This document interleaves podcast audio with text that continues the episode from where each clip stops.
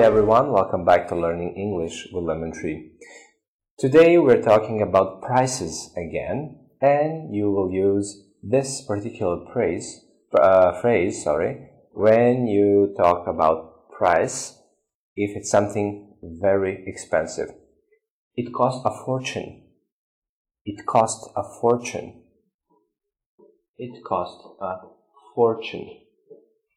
So, for example, if you buy, um, let's say, shirt or something else, someone will ask you or say, Wow, what a wonderful shirt!